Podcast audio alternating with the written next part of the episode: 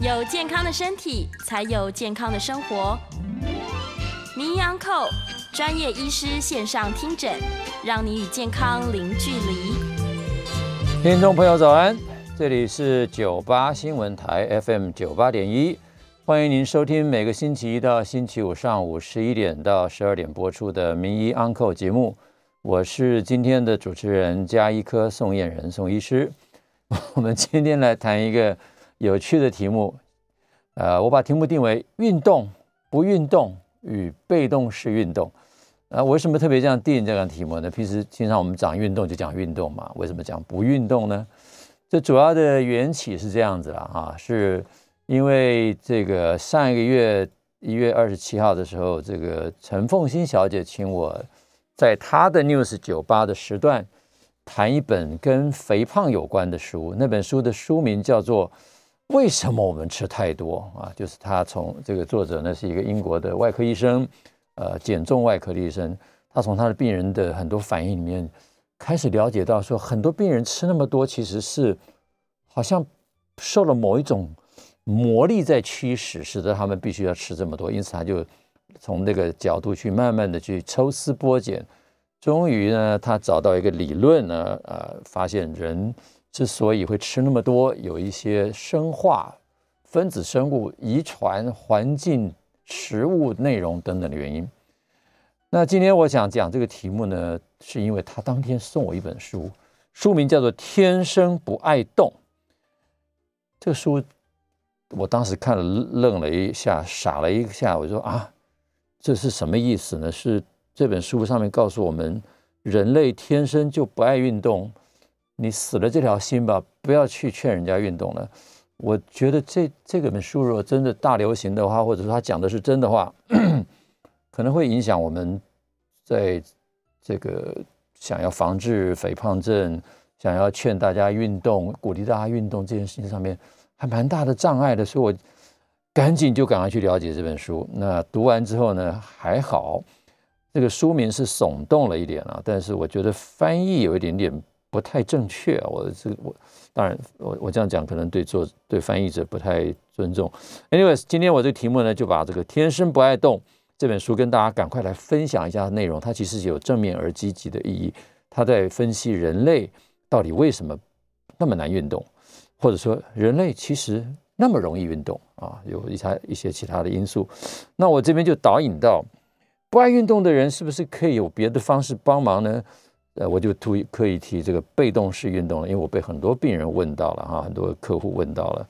那呃，OK，好，那我首先要讲，我一向主张运动呢是良药啊，这也是美国这个 American College of Sports Medicine，就是美国运动医学会或者运动医学院啊，他们其实多年来一直强调说 sports。或者 exercise is medicine，运动就是良药啊！运动对身体有太多好处，这个我相信已经到了一个毋庸置疑的程度。因为关于运动的研究很多，关于运动的健身效果对健康的效益，呃，多如过江之鲫，就不容我赘述。那运动医学其实主要谈的是什么样的内容？当然，第一个，呃，不外乎要宣导运动的好处，所以很多的研究都是讲运动。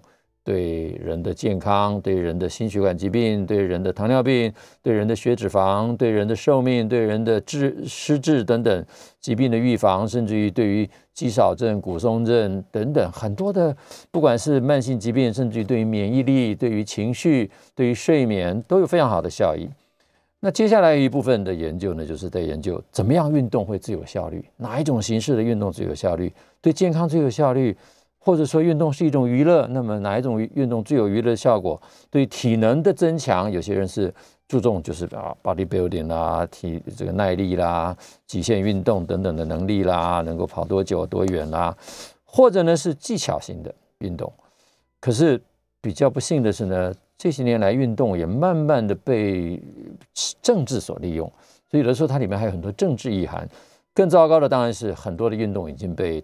大幅的商业化、医疗化、工具化等等，哈，那所以这里面其实有很多议题可以谈。那其实运动学还有很很重要的点，也就是我们在推行运动的时候，或者劝大家运动的时候，最重要最重要就是如何避免运动伤害，如何恢复运动的机能啊，这是在复健的领域。所以各位如果呃看很多的运动医学的教科书，好像这本是呃第五版的这个很有名的啊 Bragner 跟 Hans 的 Hans 的 Clinical Sports Medicine 临床运动医学，它的第一册 Volume One 都是讲 injuries，所以首先要注意到啊运动伤害的预防。那第二段才开始讲 Clinical Sports Medicine 临床上面我们在做运动医学的时候有哪一些操作的模式。可以来改善人的运动机能，或者是恢复运动伤害，或者是其他的种种跟运动医学有关的问题。那我个人是一个很爱运动的人啊，哈，那所以我一看天生不爱人生，人类天生不爱动，我第一个 心里就有一个想法说，真的还假的？我好像还不是那那我不是人类，我天生不爱动。可是我又回想，其实我有没有那么爱动？好像也没那么爱动啊。反正呃，重点是这样，我为了。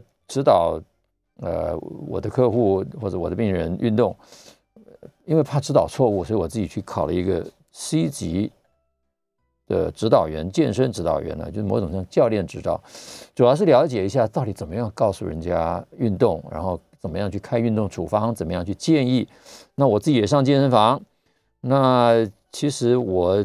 平常还有很多的各式各类的活动，包括我很小的时候就参加过一个呃团体，那个团体叫中华民国青年访问团啊。那刚好我们那一届呢，很特殊的是是有云门舞集来训练我们，所以我居然还跳过一些现代舞。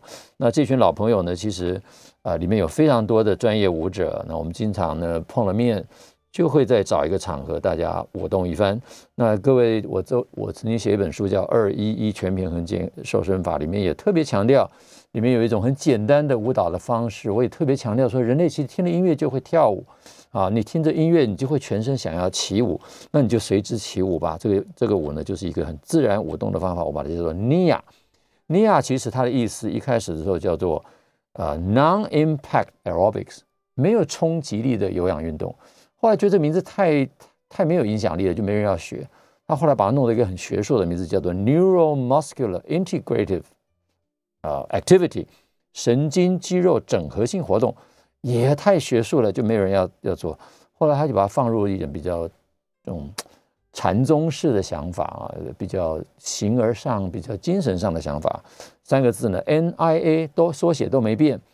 从这个 non-impact aerobics 变成 neuromuscular integrative activity，最后变成 now I am，活在当下，你当下想怎么动就怎么动，所以这是一个最简单的运动方式，我是非常推崇。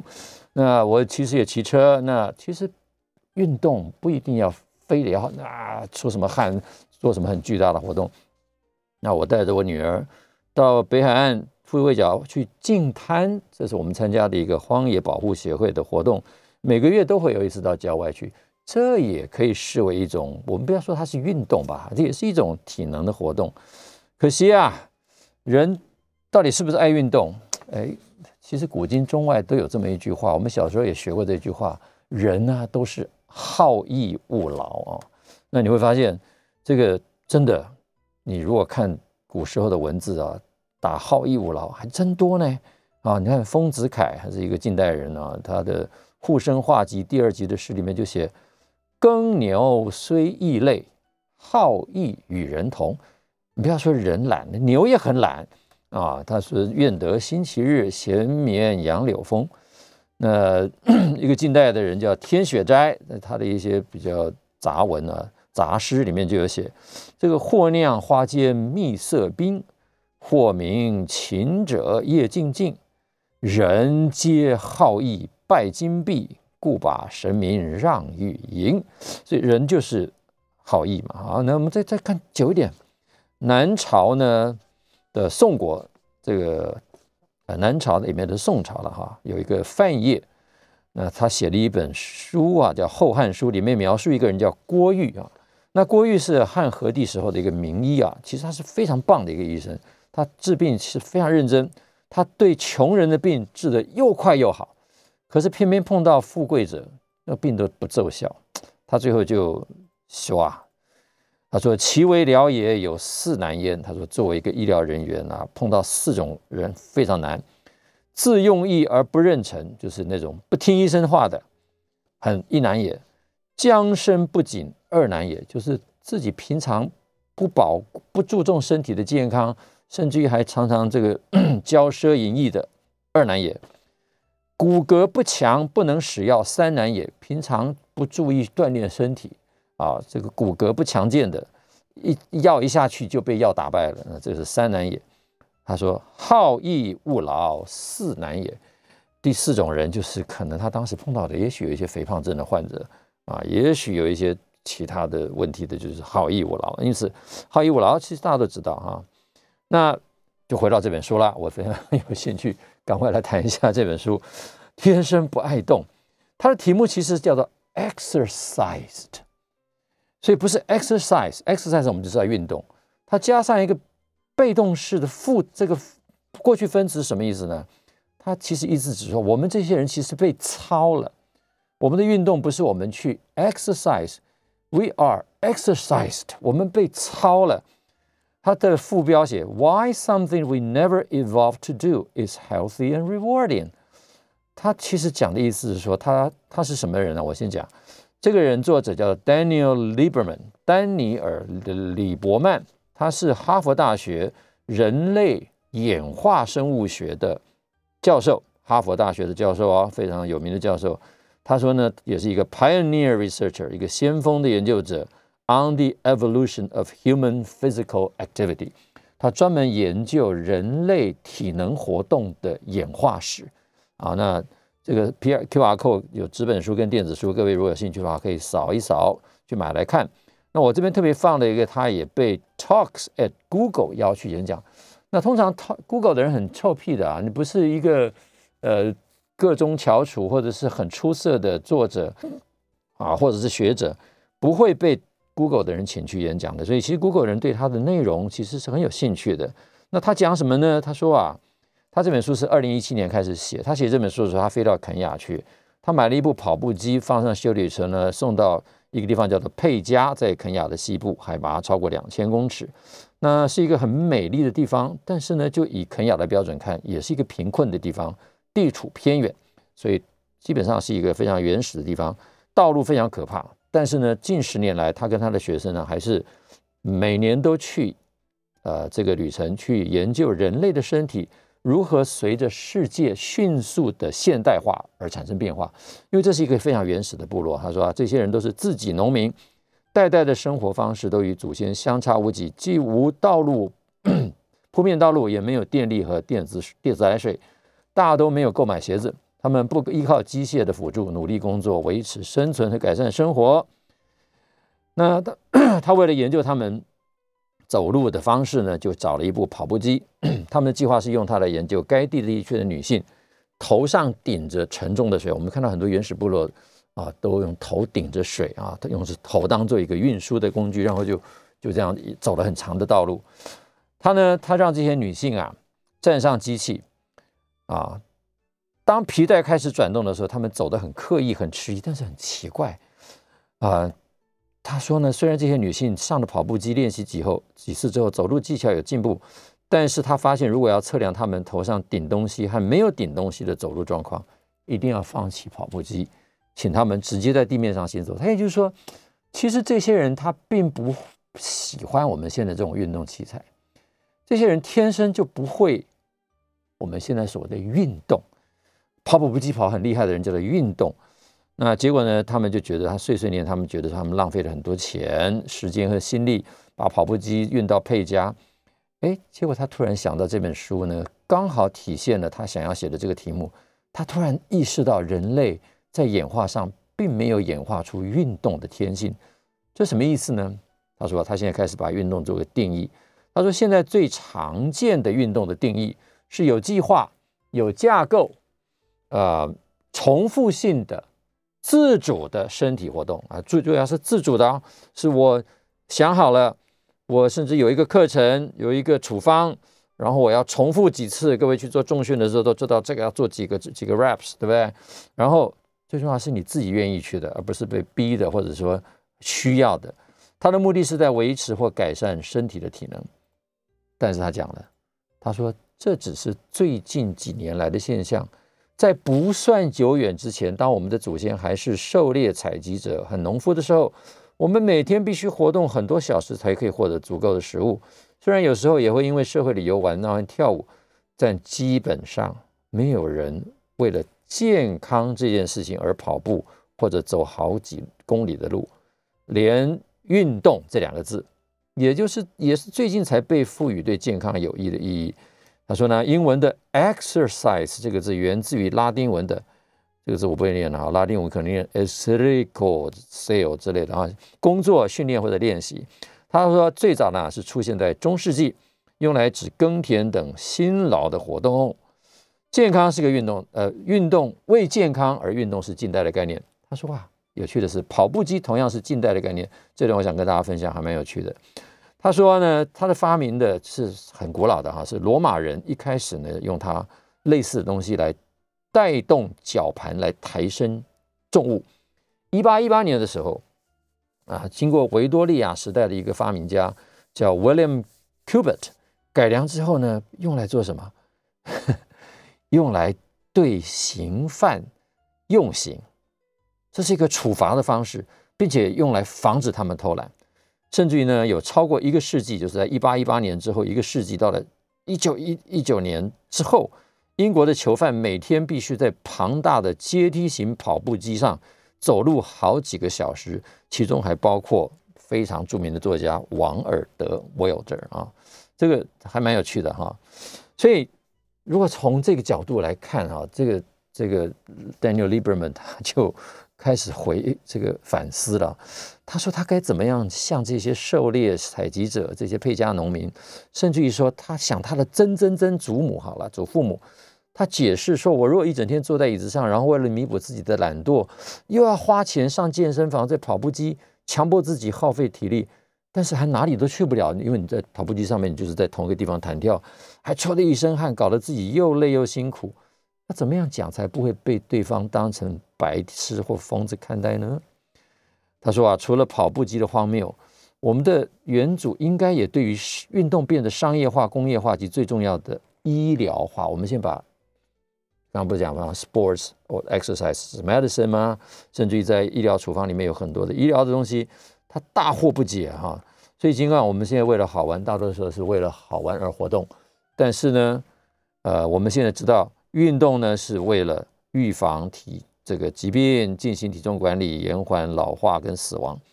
但是运动也变成了庞大的产业，本来都是免费的东西，但是庞大的跨国企业却怂恿我们在这上面花大笔的金钱，穿特制的衣服，穿特殊的装备，在运动俱乐部等特定的地方运动。然后我们看到，还甚至还花钱去看人家运动，少数人甚至于参加一些可能会。有危险的运动，像马拉松啊、超马啦、铁人三项这种，简直会搞死人的东西。为什么？人类为什么会发展成这样子？这是他很想要知道的哈。那更重要的是说，他觉得运动本来应该是一个很健康、很愉悦的来源，但是为什么现代把它变成商品化之后，反而变成带来了不适，甚至于带来了有些人的罪恶感和耻辱？这是他写这本书的目的。那他最重要是想要在这本书里面提出几个我们对于运动的迷思。先定义所谓的迷思啊，他所谓他所谓的迷思就是说，很多人相信这是正确的，但其实它并不正确，或者是夸大其词。那他首先先要先要讲，因为他也知道他这样讲可能会惹了众怒。他说：“我的意思不是说运动没有益处。”或者关于运动的所有说法全都错误，如果这样讲就太错太过分了。的确，这样子讲运运动说都是迷思就太过分了。但是他说呢，他想证明当代工业社会化、工业化社会的运动方式忽视或者是误解了人类演化和人类学对于身体活动的看法，因此充满了错误的讯息、夸张言论、不同的逻辑、偶发的错误讯息以及不可原谅的推卸责任。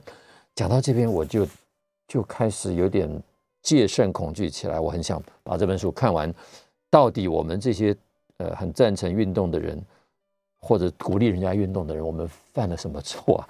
所以我还想蛮蛮想了解他到底怎么去想运动这件事情啊。所以今天特地跟大家分享，也是一方面是我自己读了书之后还蛮有感悟的，一方面我觉得这还蛮重要的，把这个知识分享给大家。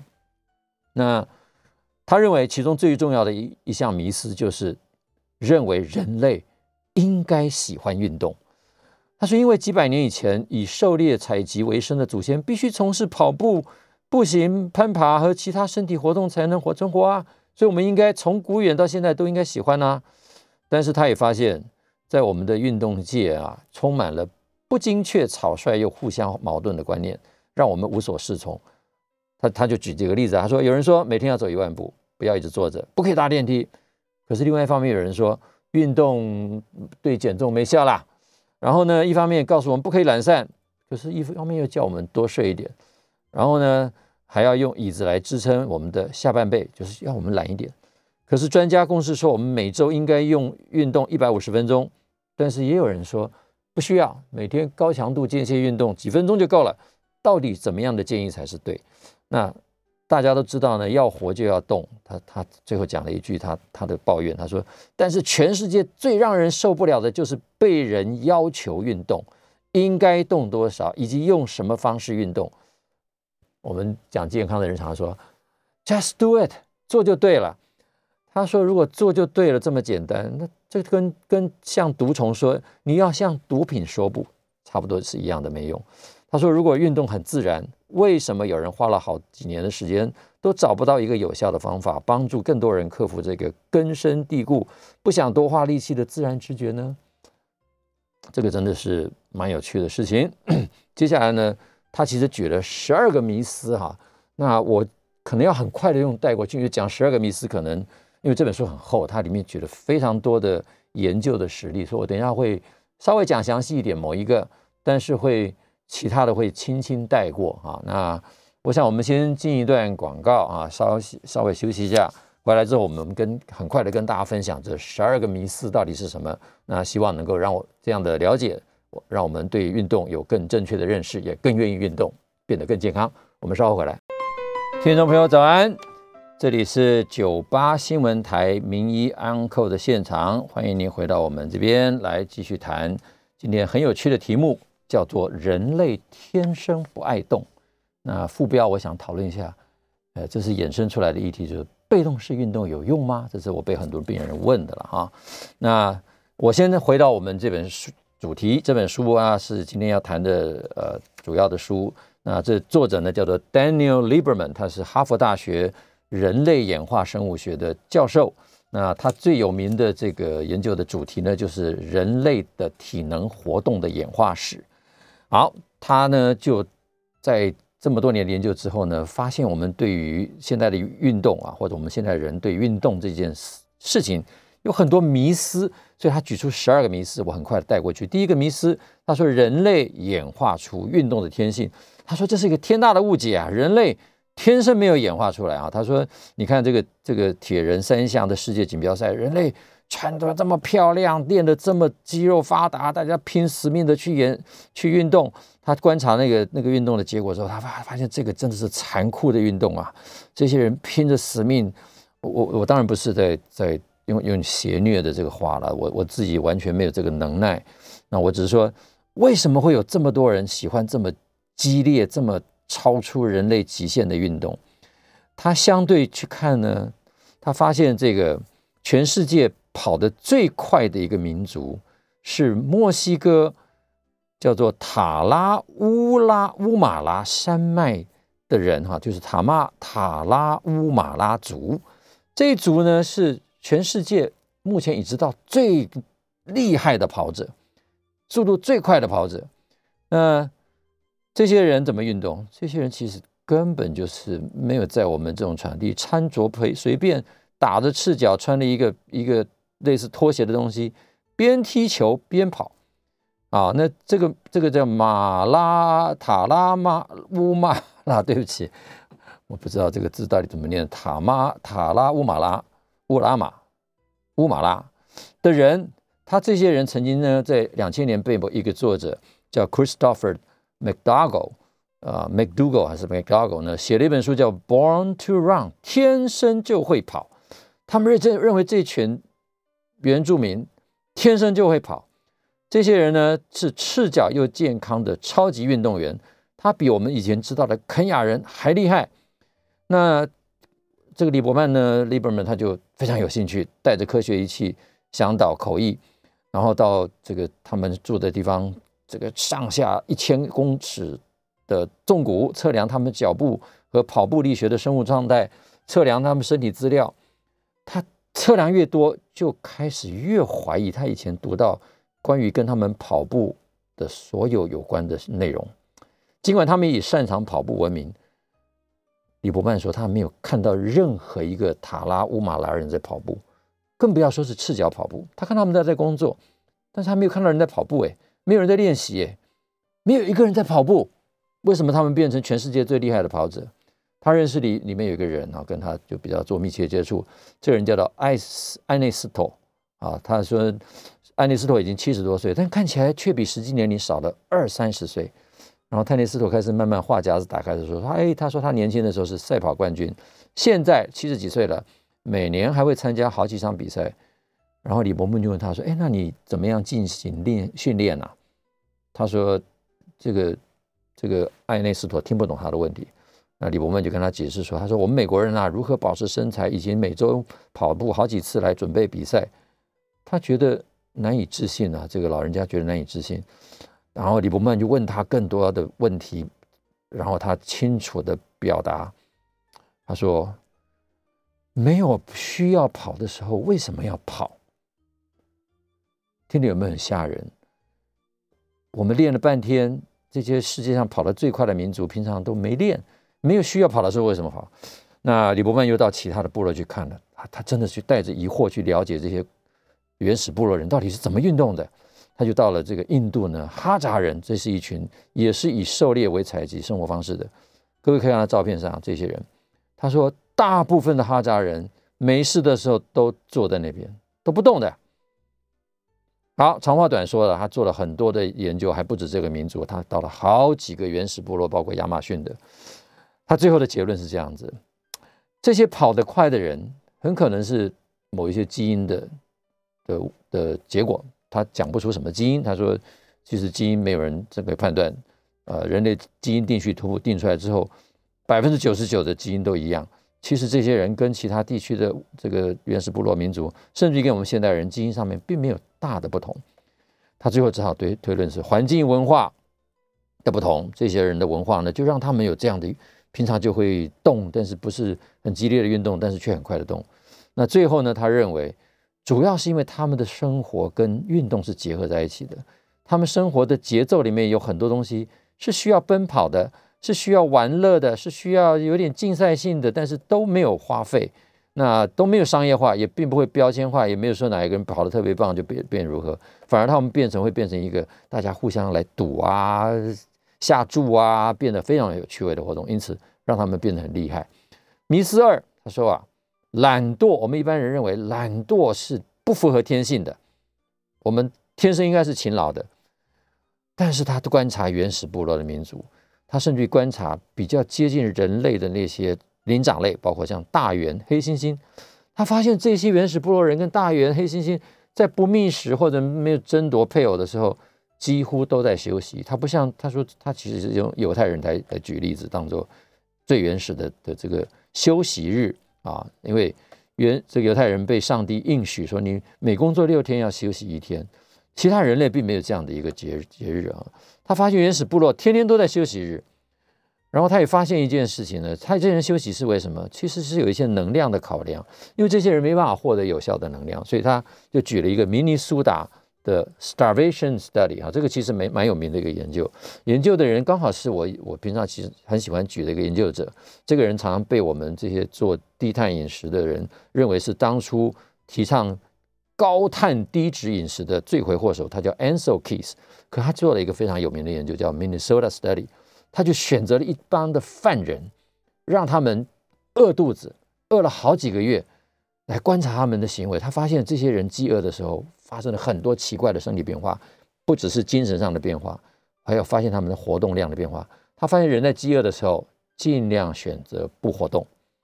他也观察我们这些主张应该健康活动的人，包括像他在运动医学会议上，他特意去观察这些参加运动医学的学者，这些学者应该都是主张运动的人吧？应该他们都很爱运动吧？结果他偷偷的观察，发现这些与会者大多在到会场的时候是搭电梯不走楼梯，听起来很讽刺，对不对？所以他认为啊，我们的能量其实是被要被分配的，我们就是分配到这件事情，生长的需求，维持基本身体运作的需求，多余的能量通通以储存为目的，必要的时候才要运动。很重要的工作，其实这个能量要用来繁衍，要用来产生后代，所以没事不会去乱跑，没事不会把这个能量消耗掉。第三个迷思，久坐不健康，我就呃长话短说了哈，他认为这根本就。没有任何的根据，因为他所观察到的大部分的原始部落人都是坐着休息，唯一不同的地方是在于坐姿不同。那他就用几个图形来表达了哈。那我很长话短说的意思，他就说坐姿，尤其是蹲姿，是可以让我们的肌肉强健的。不要靠背而坐，或者不要像现在人一样窝在沙发上这样的坐，其实是可以让你的核心肌群加强。他甚至于举了一些。解剖学上的证据，他说蹲姿呢，在踝骨的地方会形成一个微小的平直区域，称为蹲距小面，叫 squatting facet。这代表人类在几百年、几百万年来上是经常蹲下的。他说智人跟尼安德塔人都是这样子，甚至于他发现蹲距小面也代表欧洲人在还中世纪之前，这个灶炉发发明之前都是蹲着的。那我以前在有些节目上描述说，其实最简单的运动叫做台式蹲，训练核心肌群的方法。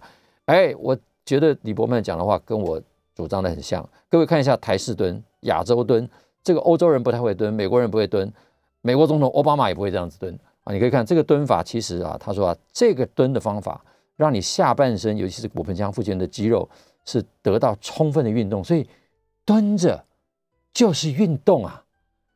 雅式蹲、台式蹲是最好的练练这个练习大腿肌肉跟臀部肌肉的方法，所以并不是蹲坐这件事情造成我们的的疾病，而是你坐姿错误。他说呢，现代人坐姿错误以及缺乏活动，造成脂肪堆积与发炎啊。这个其实在我们很多文献都都看到。我只是举一个例子，呃，说这个 Lieberman 他其实。这个文献里面，这本书里面举了很多的文献啊，这是比较属于医学的文献，他就举了两个例子哈。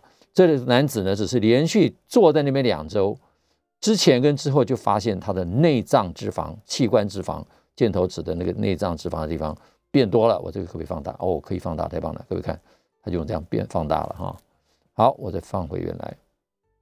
迷思四，睡眠八小时，他也发现没有。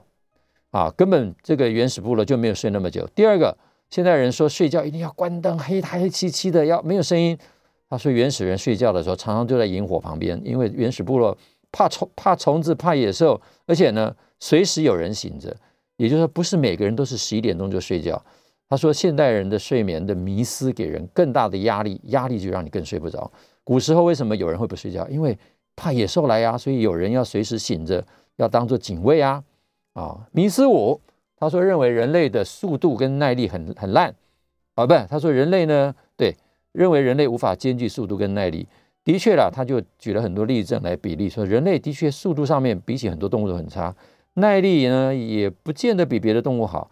但是他发现呢，只要经过适当的训练，啊，这张其实是表示说，人类之所以跑得比较慢，是因为我们这个两只脚就像二缸引擎，四只脚就像四缸引擎，那。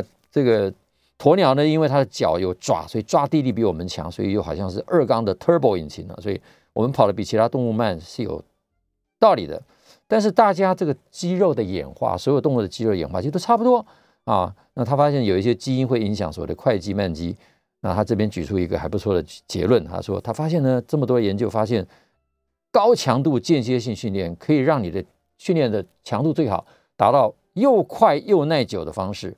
那迷思六是我们在演化之后变得极为强壮，他发现这是 nonsense，那我就很快的跳过去啊。他说，基本上他说啊，在石器时代要养这么多的肌肉是要非常大的能量，根本达不到啊。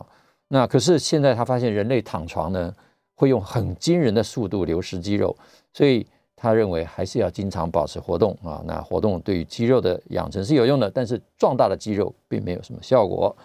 那又到了需要进广告的时间，那我们先进一段广告休息一下。最后呢，我赶快把最后面几个迷思，然后顺便把被动式运动的建议来跟大家谈一谈，它到底有没有用？那我们稍后回来继续来谈这个题目。听众朋友早安，欢迎您回到 News 九八名医 Uncle 的现场，我是宋燕人宋医师。今天跟您谈的题目是：人类天生不爱动吗？被动式运动有用吗？那我在题目一开头这个讲起这个起源呢，是因为呃。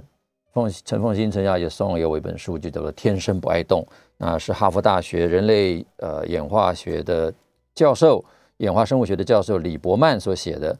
那他主要是讲人类对运动的迷思，并不是讲人类天生不爱动啊。那的确，人类天生没那么爱动。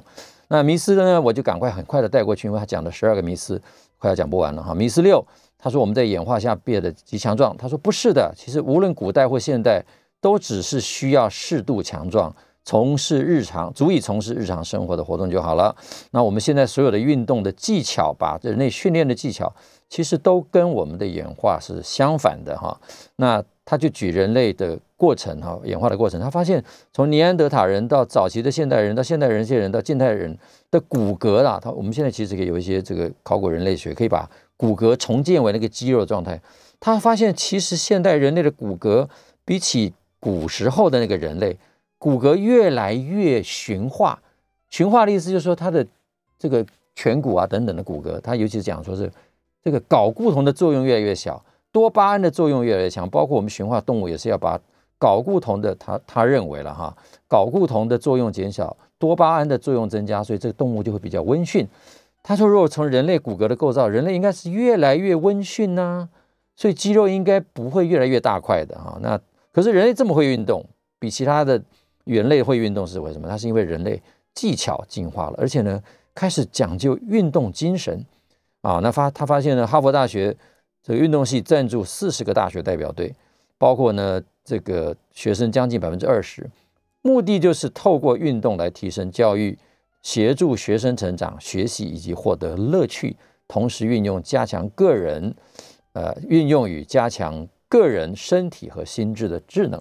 那这当然是哈佛大学经过很多的研究证据才会去赞助这样的活动了。我我只是说以结果来论过程了。我们今天不是讨论学术，我是分享这个书里面的内容，赶快跟大家来讲。迷思八我觉得很重要。迷思八，我们其实包括我们这个做做做健康的人也常讲，走路没用啦，走路对减重没帮忙。哎，可是他举了一句话说，约翰甘乃迪当时当上美国总统的时候，他的。对那个那个职位的评判是说，嗯，薪水不错，而且还可以走路上班，这是一个笑话。重点是这样，根据他所引用的这个文献，他发现呢，人类其实虽然走路耗的热能不够不高，但是长期的走路对于体重的控制是很有帮忙的。那我对于他这个结论以及他所举的证据以及他的论述，我个人非常赞成，我认为很好。那我也在这边推荐大家，其实走路长期走路。你如果不能跑步的人，我改变我的立场，我认为走路是很好的。迷思九，跑步会伤膝盖。他认为这句话真的是错误啊！只要你的姿势正确，他就举了这些呃原始部落，原始部落人经常在跑步啊，他他不是刻意的像我们这种哇呼哈呼哈那种跑步，而是他们的很多动作在跑步。这使我想起一个电影叫《Forest Gump》啊，那个那个 Tom Hanks 演的哈那。叫 For 我《阿甘正传》，阿甘不是从小就喜欢跑步吗？他膝盖好的很哈。那那当然是一个杜撰的故事了。但是我的意思说，其实经常跑步是不会有问题的。然后迷思师是讲，年纪大的人活动量减少是正常的。我们现在都认为说，老了就要休息，老了要到南方去养老啊，这是美国人了哈。那我们台湾人老了呢，也现在开始都在想办法找安养院，都是认为说老人家活动力变差。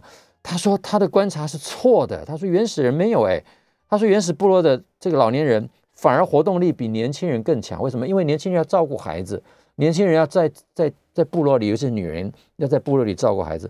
他发现那些原始部落的老人家反而是负担起去外面打猎啊、收集啊的，整天都活动。他认为这种活动呢，可以激发修护和维护的机制，让老人家的寿命更长。所以这是他的假说。他发现呢，在运动的时候，后面会有一个运动后的摄氧量的增加，并且有修复组织的功能。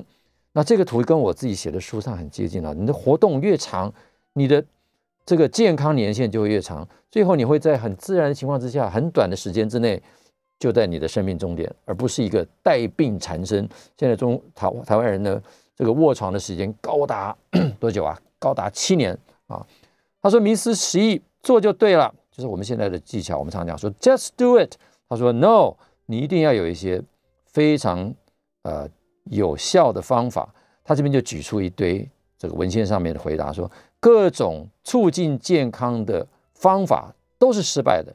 但是呢，他最后的主张，他却认为说，不要放弃这些主张，微小的改变也能够改变大众的健康，甚至于还可以逆转。他就举一些例子。迷思第十二，世界上有没有最佳的运动剂量和种类？他说没有，但是他对于美国这个心脏学会以及 WHO 建议的每周一百五十分钟，他经过分析之后，然后在研究之后，他发现这个其实是很好的。虽然每天平均只有二十一分钟，是啊，他说如果你长期执行下来，运动是非常有效的。好了，这本书很快的分析完。我为什么想要讲被动式？是因为我的病人在问我。他说：“问他问我说，运动机有没有效？我过去回答说：啊，什么运动机？他说就是一种上下震动的机器啊。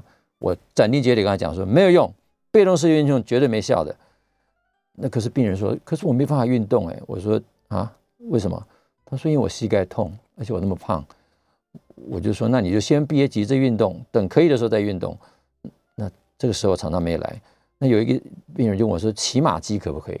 啊，这就勾起了我的年轻时候的回忆啊！我以前也是不爱运动，可是我年轻的时候有一个骑马的经验，那是到优胜美地区，哇，那个马我即使被带着骑马了，可是那样一场马走下来，我真是累坏了。其实就像这这个这个场景，就有人拉着我的马，可是那上上下下呢，真的是把我搞死了。我发现，哎，虽然我没有动，但是还动得蛮累的。所以我在当副校长的时候，我就买了一个骑马机放在我办公室，整天上晃啊晃啊晃啊晃的。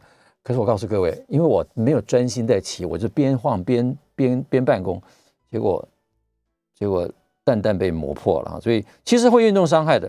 可是我很有兴趣看一篇文章，我赶快去查一下，就是为了今天的演讲。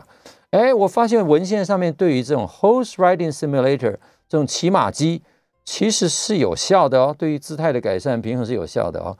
甚至于现在还有人在讨论所谓的全身律动仪。这个历史的发展很久，你看最右边那个黑白色的，其实在大概一九七零年代、五零年代这种黑白照片时代，演化到现在有各种形式一样的。这个全身律动机，我也找了一些文件，发现 systemic review，也就是像 meta analysis 前面也是 meta analysis 这个 system review，发现呢，它其实是有效的啊，长期对于脚部的肌肉是有效的。好，那这也是另外一个，不只是有对于肌肉有效，甚至于对二型糖尿病的血糖控制。居然也有效，好，赶快把我们的 key point 讲完啊！这个这个结论，结论呢是运动绝对对健康是有益的。那到目前为止呢，根据李伯曼的讲法，包括我自己的经验，还没有真正最佳的运动形式啊。每天这个二十一分钟，一个礼拜平均一百五十分钟，似乎是不错的哦。然后李伯曼这本书啊。他认为人类天生是不爱动的，但是他认为人类绝对不是天天躺在那边不动的。他发现原始人类坐在那边就在悉悉索索，他叫 fidgeting。他在分享的时候，他特别讲说，fidgeting is good，就是你在那边东摸西摸其实是好的，三步时起来拿一下东西。他说你不需要剧烈的活动，你只要避免不要那边不动就好了。但是他也特别强调，不管你从事什么样的运动，呃，技巧性的运动，尤其是这种竞技型的运动。首要的就是要避免伤害，过量或过度激烈的运动并没有好处。那接下来就是我自己最后的两篇报道，关于被动式研究的被动式运动。呃，我改变我的主意了，我觉得它似乎并没有，并非全无好处。对于那些没有时间运动，或者是行动不便，或者有些特殊疾病状况的，还可以作为主动运动的替代选项了。但是特别提醒的是，如果你身体是不健康的，你在做被动运动的时候，特别要注意运动伤害。就像我骑那个、那个、那个马骑马机，稍微不注意就可能磨伤自己。好，今天呢就跟大家分享到这里，因为内容比较多，我今天讲的比较急比较快，希望大家能够呃知道我的意思。那总之，健康是有益的。如果你没有办法从事呃主动运动，呃简单的运动就可以。那被动式的运动机器似乎也有帮忙。那希望今天的分享对你有所帮助。我们下次再见。